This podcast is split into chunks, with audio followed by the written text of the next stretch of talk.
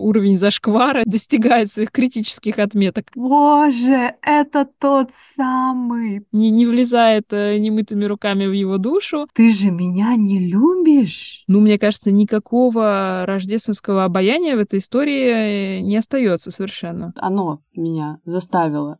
Это не я такой. Добро пожаловать на подкаст двух психологов «Что за кадр? Фильмы в отражении».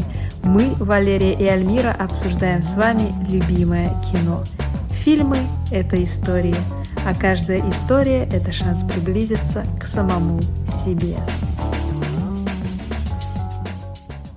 Всем привет, дорогие наши слушатели! Сегодня мы продолжаем серию новогодних и рождественских выпусков, посвященных фильмам на одноименную тему о Новом Годе и Рождестве. В прошлых выпусках мы с вами обсуждали отпуск по обмену, и теперь пришло время обсудить реальную любовь. А реальная любовь — это целых девять историй о любви, и фильм очень так милый, добрый, многие пересматривают его в канун Нового года и Рождества, и, собственно, мы и хотим пригласить вас на обсуждение. Причем фильм действительно настолько популярный, что даже я его смотрела несколько раз, мне кажется. Хотя, как мы выяснили, во многих фильмах а, оказалось, что ну, я, я, я их меньше видела. Но что интересно, мои воспоминания о том, каким был этот фильм, когда я его смотрела прошлые разы, они не совсем сошлись с тем, что я увидела сейчас, пересматривая его. То есть интересно, как это все в памяти потом сглаживается, видоизменяется, потому что действительно каждая история, она направлена на то, чтобы отозваться в человеке хотя бы какой-то своей частью, и потом, видимо, то, что отозвалось, mm-hmm. дорисовывает в какую-то новую сторону. Поэтому было интересно пересмотреть на самом деле. Да, самое интересное, как мы смотрим тоже на фильмы через время, через годы, через новую призму событий, которые с нами происходят. А этот фильм аж 2003 года. То есть он такой достаточно пожилой, ему, получается, 20 лет в этом году, боже. Да, ничего себе. Мы были совсем малюточками, когда он вышел. Да, но я его первый раз посмотрела, мне кажется, в 2011 году, если я не ошибаюсь. Ты не помнишь, когда был твой первый раз с этим фильмом? Понятия не имею, честно говоря. Совсем не помню. Даже не могу соотнести с какими-то событиями жизни, хотя, ну, опять-таки, да, в фильме есть всегда с чем соотнести. Вот. Да, да, это правда. И поскольку история любви 9, и все, все эти истории мы в одном выпуске, наверное, не поместим, вот давай выберем какую-то первую. Может быть, ты расскажешь, какая тебя больше mm. всего зацепила, и тогда мы пойдем от нее, потому что хочу напомнить нашим слушателям о том, что э, если, допустим, первые самые подкасты, когда мы обсуждали «Гордость и предубеждение», фильм, сериал и книгу, а тогда у нас еще наш внутренний местечковый с Альмирой э, киноклуб э, был в WhatsApp, когда мы записывали друг другу голосовые сообщения, то есть э, еще «Гордость и предубеждение» успел ухватить скажем, наши прошлые э, обсуждения, то начиная с фильма Барби мы а, свеженькие такие приходим, не обсуждаем это заранее, чтобы здесь все в живом варианте обсудить. Итак, вот, Альмир, скажи, пожалуйста, какая история любви тебе больше всего откликнулась? или раздражила тебя? Раздражила, да. Ну, на самом деле, там прям даже не знаю, за что ухватиться. Я еще такая думаю, о, ну тогда давай я одну выберу, ты выберешь вторую, и если мы две, например, рассмотрим, то тогда типа, ну вот одну типа мою, одну твою. Ну, короче, я, я, несмотря на то, что другие истории, мне кажется, даже более интересными обсуждать, почему-то сейчас мне приходит в голову только то, что когда я еще не пересмотрела фильм, я почему-то, ну, сразу вспомнила примерно его и думаю, о, классно, действительно обсудим, пересмотрю, будет здорово. И в моей памяти первая история, которая возникла, это была история видеографа горе-видеографа. Э, напомним ее слегка нашим слушателям, кто не смотрел. Дело в том, что есть два друга, таких прекрасных, близких друга, и один из них женится на э, Кири Найтли, так будет проще, я думаю, для многих, и я это так себе познаю. Все у них замечательно, э, но в какой-то момент посредством видеозаписи, которую невеста просит у друга ее мужа, э, потому что их настоящая видеозапись была запорота, она замечает, что э, друг на самом деле очень много внимания уделяет ей, и становится понятно, что друг в нее влюблен. Ей казалось, что друг с ней не общается, потому что она ему не нравится. На самом деле он ее избегает, потому что он в нее тоже влюблен, но не хочет мешать ее счастью. И вот дальше история развивается, и в конце кто-то вспомнит, кому мы напомним, кому-то мы напомним чуть больше, но вот такая завязка этой истории. И мне почему-то, когда я вспоминала эту историю, показалось вообще что-то совершенно другое сложилось в моей голове. Потому что я помню, что был значит, видеограф. Он меня фигурировал под таким названием. И мне казалось, в моей памяти, значит, восстановилась такая жуткая картина, что это был реальный видеограф на, на их свадьбе, что он им запорол свадебную съемку, что она пришла к нему домой и говорит, ну что, где свадебная съемка? Обычно это еще бывает месяцев через шесть после свадьбы, значит, э, в реальной жизни. А он такой, а у меня тут неловкость вышла, не могу смонтировать, потому что на всех кадрах только крупным планом твое лицо э, с носом на, на половину экрана, значит, значит, она вместо того, чтобы, значит, э, э, на него жутко агриться, э, открывает, что это очень мило, и потом это все тоже очень странно, потому что этот друг потом начинает, в общем-то, проявлять все равно к ней какое-то какое-то внимание неуместное, и она тоже ему отвечает, и эм, как бы его поощряет непонятно за что, потому что, ну, и в реальном фильме, не только в моих странных воспоминаниях, там действительно история заканчивается тем, что этот видеограф приходит к дому э, своей возлюбленной, своего ближайшего друга, и посредством таких карточек, чтобы не выдать своего присутствия своим голосом перед другом, в общем-то, признается ей вечной любви, э, планирует ее больше не донимать этой любовью, о чем тоже сообщает, и вот таким образом вроде бы как прощается, но с другой стороны все-таки ей признается в любви открыто, а она тоже с ним прощается, но награждает его поцелуем, прежде чем вернуться обратно э, э домой.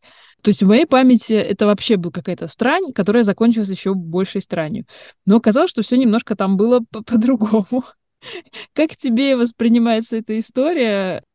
И потом напомним, естественно, читателю, он не был видеографом, не был он официальным видеографом, все нормально, он действительно пытался скрывать свои чувства вовсю. Вот, а что тебе запомнилось в этой линии, Леронька? А я на самом деле вообще напрочь, как выяснилось, забыла эту линию. То есть я за эти годы ее, не знаю, вытеснила, похоже.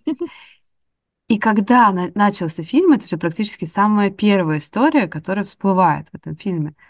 Мне почему-то казалось, что женится не Питер, вот этот э, чернокожий друг, uh-huh. а Марк, тот, кого ты называешь видеографом.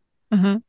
И я просто дико удивилась, когда Кира Найтли пошла к этому Питеру. Серьезно. Прикольно. Это было какое-то такое удивление. А мне на самом деле как-то не очень нравится эта их история. А, ну, она мутная, она странная. Такое часто случается в жизни, безусловно.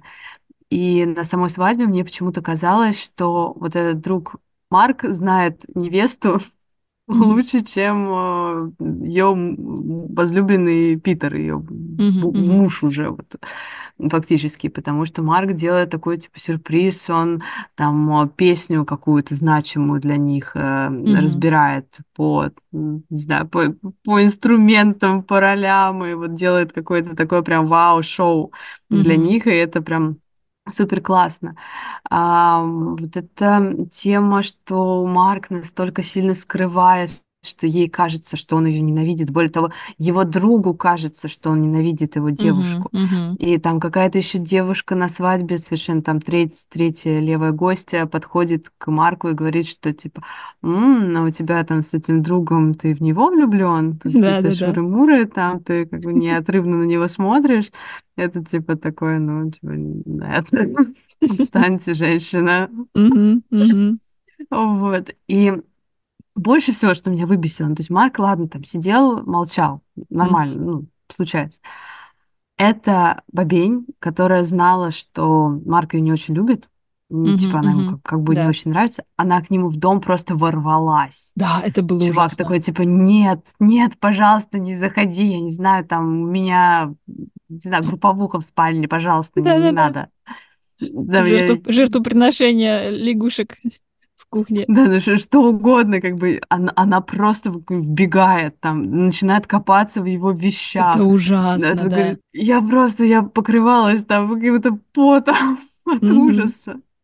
И он говорит, что нет, нет, я потерял эту кассету, я все стер, не знаю, запорол, заживал, там, все, как бы уходи. Он говорит, о, вот здесь написано свадьба, там, Джульетты Питера, вот это та самая кассета. Он говорит, да, блин, я порнуху туда записал. Ну, условно, Пожалуйста, да. не смотри человек записывает, что хочет на этой свадьбе. Если он действительно влюблен был там в официанта этого рыженького и снимал все, э, все время только официанта, например, на свадьбе, то ему может быть неловко показать эту пленку, да, ну то есть как бы понятно, что невесте важна запись, но не ценой действительно того, чтобы устраивать какой-то просто завоевательный поход за этой пленкой в дом человека, который тебя, ну, вообще не звал. И более того, если бы это еще был какой-то левый человек, то можно было бы хотя бы как-то эгоистичную мотивацию невесты понять, что она такая, ну, мне все равно на этого человека, я, вот у меня есть цель, mm-hmm. как это, привяз, препятствия не вижу.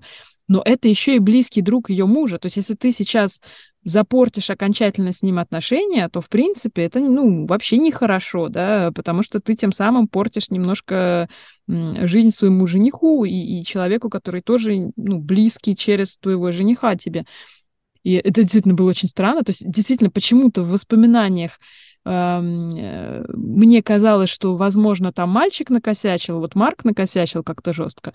А когда я пересматривала, действительно было видно, что, ну, он старался как мог, но когда она действительно так влезла к нему домой, села смотреть при нем эту пленку, уж лучше бы ее украла и унесла, не знаю, там незаметно, э, и, и потом со своей наивной улыбкой, ой, а, а кажется, ну, то есть какой-то ужас просто, так-то никакого. Угу. Даже если она заметила, что он снимал только ее и подумала, что потому что она ему нравится, зачем атаковать сразу же, сразу же человека своими догадками? Ну, это я не знаю вообще, что, что как, какой уровень эмпатии вообще у человека.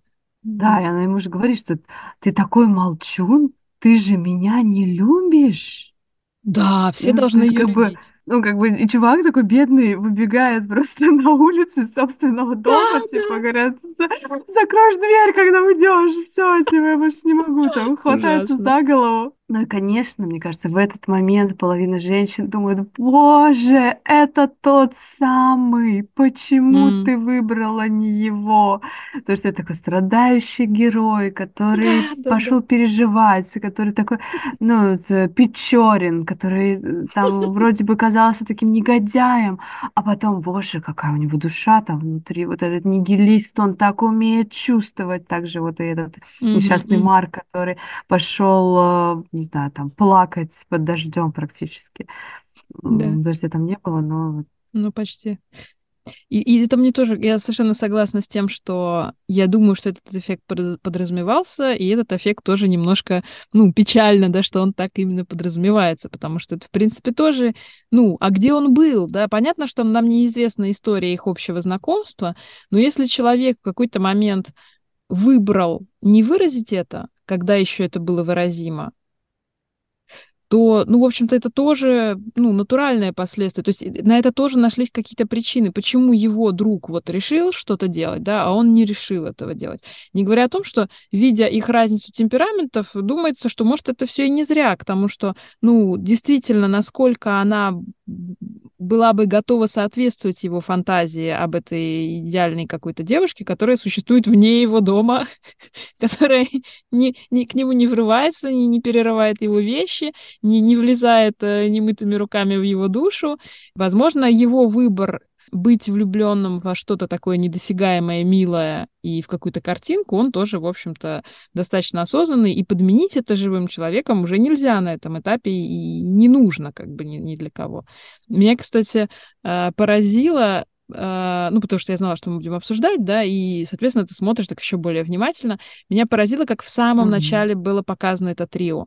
Есть два друга, как ты говоришь, даже непонятно, кто из них в центре, потому что они оба совершенно значимы. Они обсуждают свою дружбу, они обсуждают прощание со своей дружбой, потому что они говорят, ну все, там бразильские проститутки, это была там ошибка, думаю, чего, какие проститутки вообще, ну это отдельный разговор.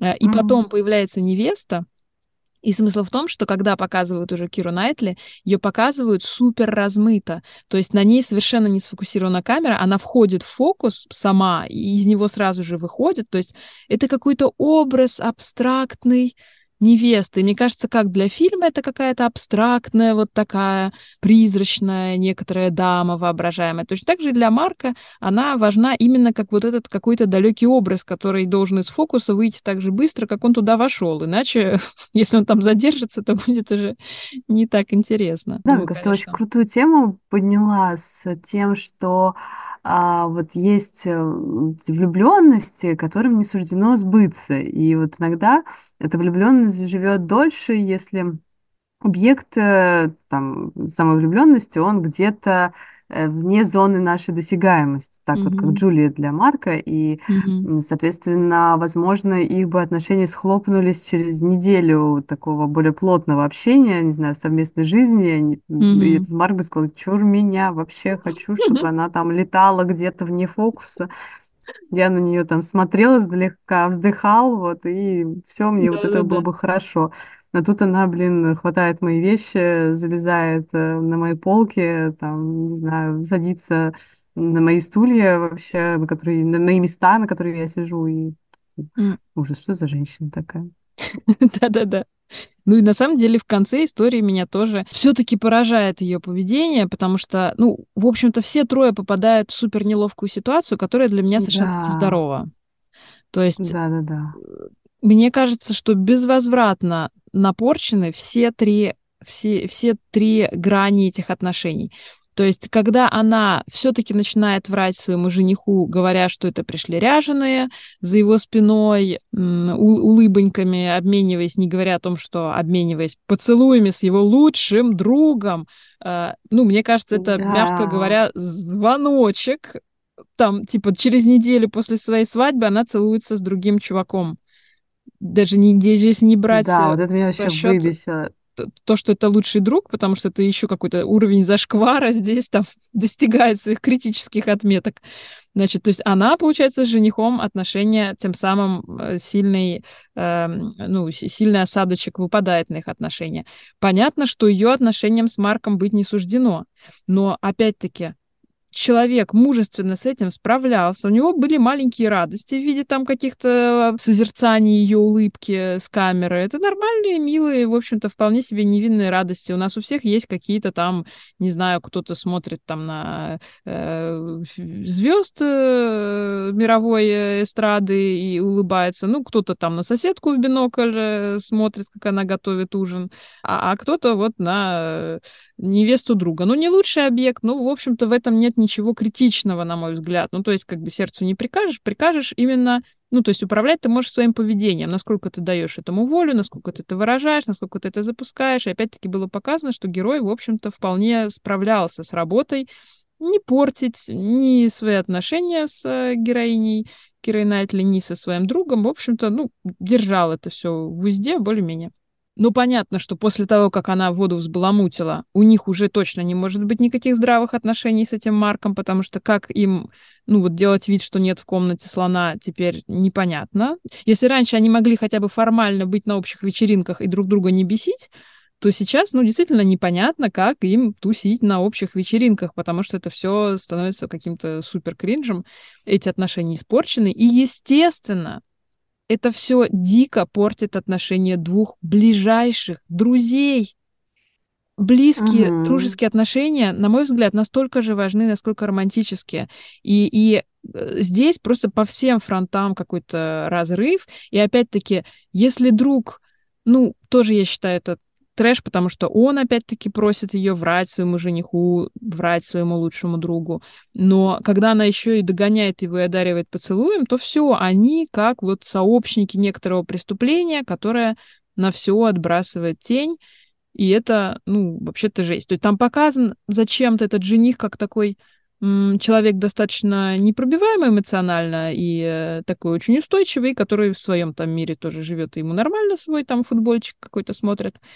Но это не извиняет совершенно, ну, таких вещей. Ну, то есть, если бы вы узнали даже там про свой дружеский круг, не говоря уж о том, чтобы себя представить в этом треугольнике, что вот именно такое происходит, то ну, мне кажется, никакого рождественского обаяния в этой истории не остается совершенно.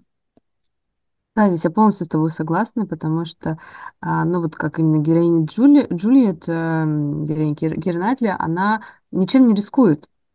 Ну, в плане того, что как бы, вот этот Марк, ей, ей вообще типа от него не жарко, не холодно. Да. А вот э, дружба Марка и Питера, она встает просто под большой вопрос. Угу. Ей-то вообще норм. Будет этот Марк приходить на общие вечеринки? Не будет. Ей Да. просто неважно абсолютно. А вот Марку и Питеру, и, возможно, там Питеру в первую очередь, это важно, потому что это, блин, лучший Ну, друг, с которым, возможно, у них отношения длились дольше, чем с этой да, Джулиет, да. И я что почти на бывает сто процентов уверена в этом, что их дружба длилась дольше. И, ну, в таких ситуациях, мне кажется, вот э, получается, вот Питер, ну, по сути, если бы он там узнал как-то, он стоит перед выбором, кого мне выбрать, вот жену свою или лучшего друга. Ну, как бы чаще всего, как мне кажется, все-таки выбирают возлюбленную. Ну, Ну, не знаю, да. мне кажется, так это Мне кажется, чаще. это не- неизбежно в том плане, что э, с романтическим партнером, если эти отношения переходят в семейные, то там действительно намного больше вещей, которые общие, не говоря о том, что там появляются дети, и там то больше людей, которые общие. Э, ну, то есть понятно, что чаще всего именно так, я с этим совершенно согласна, да. Ну, и вот э, я наблюдала некоторые истории там мужчин, которым, Мгм. которые, когда вот у них появлялась э, возлюбленная, они там рвали все отношения вокруг. И, ну, я не уверена, что им было прям настолько комфортно, и настолько а, возлюбленная заменяла там всех друзей. Ну, это так Ну, мне кажется, здесь еще такой вопрос, что э, изначально-то и не было такого запроса с кем-то рвать. То есть в том-то и дело, что изначально ситуация была вин-вин для всех, и она становится такой, в которой, если бы все стало известно, пришлось бы, возможно, выбирать только из-за ну, странных, на мой взгляд, немного э, импульсивных поступков э, героев. И более того, мне кажется, что здесь вопрос выбора еще жестче, потому что на самом деле, если Марк, это, о, не Марк, а Питер, да, если Питер узнает и о своем лучшем друге Марке, который ходит признаваться в любви его невесте, и о своей э, жене, э, ну, тоже жене, да, которая целует его в ответ, то на самом деле он уже потерял и друга, и жену, то есть ему нужно решать, ну, стоит ли ему, стоит ли ему поддерживать дальше видимость тех отношений, которые были, стоит ему их, стоит ли ему их реанимировать до, до прежнего уровня, потому что на самом деле они все равно ну, просели очень сильно в этот момент, просто он не в курсе. Угу. Я сейчас думаю, что если бы это было бы другое время, то, возможно, бы Питеру пришлось вызвать на дуэль Марка Да, после да, да, такого, да. и, возможно, кто-то был бы из них убит по вот таким дурацким действиям Джульет. Ну, я здесь э, считаю, что Марк тоже не хорошо поступил, придя Да, с этими плакатиками Да, да, да. в дом к своему другу. Это мне тоже абсолютно не понравилась эта история. Мы смотрели, пересматривали этот э, фильм с мужем, Мгм. и меня муж спросил, а что если бы открыл дверь Питер? Ну, я думаю, он придумал что-то. Но, ну Но да, он же да. сразу с плакатом стоял. А, И ну такой, вообще, типа, да. там, я признаюсь тебе в любви. Серег, ты чё? Да нет, ну это все какой-то какая-то игра с огнем, которая, э, возможно, именно и увлекательна тем, что это игра с огнем. То есть, опять-таки, даже если бы там на, на десятую минуту их там молчаливого диалога жених выглянул бы в окно и увидел их поцелуй, ну, ну то есть это все какое-то, возможно, ребяческое удовольствие от того, что ты делаешь что-то неправильное, и оно тебя этим именно подстегивает. И мне кажется, что героиня Кира Найтли действительно была показана как еще такая слишком инфантильная э, персона, именно поэтому она ну, неуместно себя ведет там дома у, у Марка и там вовсюду лезть, потому что она как ребенок, она ничего не понимает, ей все это весело, интересно, забавно, и, э, может быть, это они имели в виду, mm-hmm. потому что, ну, если как-то это все зрело к этому подходить, то действительно, конечно, непонятно ради чего. То есть, как ты говоришь, ей этот Марк, в общем-то, не нужен изначально. И э, можно это вывести на такую грустную тему, опять-таки, отношения женщин к себе и э, других женщин к женщинам и мужчин к женщинам. Допустим, здесь меня несколько смущает опять-таки аспект того, что женщина должна собой одаривать, да, и что тот факт, что он в нее влюблен, уже как бы обязывает ее, или, по крайней мере, дает ей зеленый свет на то, чтобы она его одарила поцелуем, как будто бы это не выражение ее чувств, а какой-то отдельный вот подарок, как будто она вот тысячу евро дала, типа, на, чувак, молодец, типа, возьми с полки пирожок, да, только этот пирожок — это ее поцелуй. Ну, так как-то.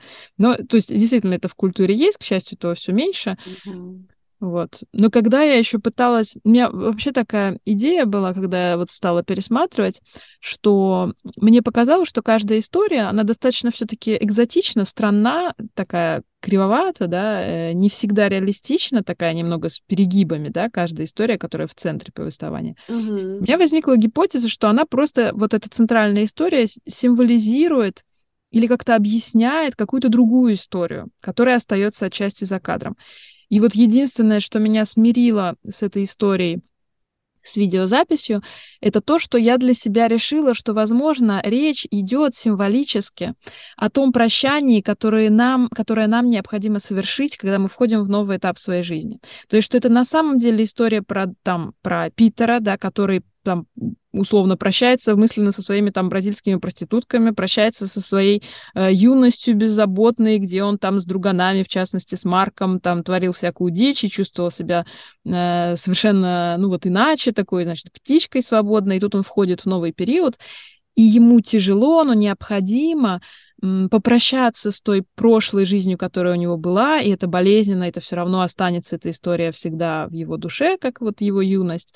Но вот э, мы смотрим это символическое, символическое прощание с частью себя, которое в итоге безмолвно уходит из своей жизни, чтобы оставить место будущей его жизни в браке. Вот это единственное, что меня смирило.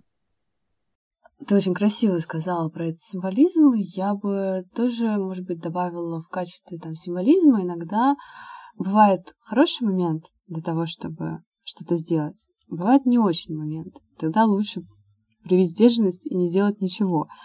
И мне кажется, именно в этой истории Марк выбрал не лучший момент. И как раз эм, то, то действие, которое он совершил, по отношению к Джулии, по отношению к Питеру, оно не несет в себе ничего дальше. Он еще оправдал это тем, что а, в Рождество все говорят правду. Вот, типа, я такой пришел, тут тебе это говорить. Немножко перекладывание ответственности себя, со своего решения на Рождество. Вот оно меня заставило. Это не я такой. Поэтому вот это как правильная активность и правильная пассивность.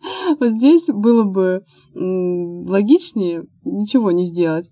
Вот. И, собственно, это, в общем, все, что я хотела сказать. Добавить. Спасибо большое, что были сегодня с нами, что послушали нас подкаст. Спасибо большое. Ставьте, пожалуйста, плюсики, подписывайтесь, мы будем рады вашей обратной связи и до встречи в следующих выпусках. До встречи, дорогие друзья. Пока-пока.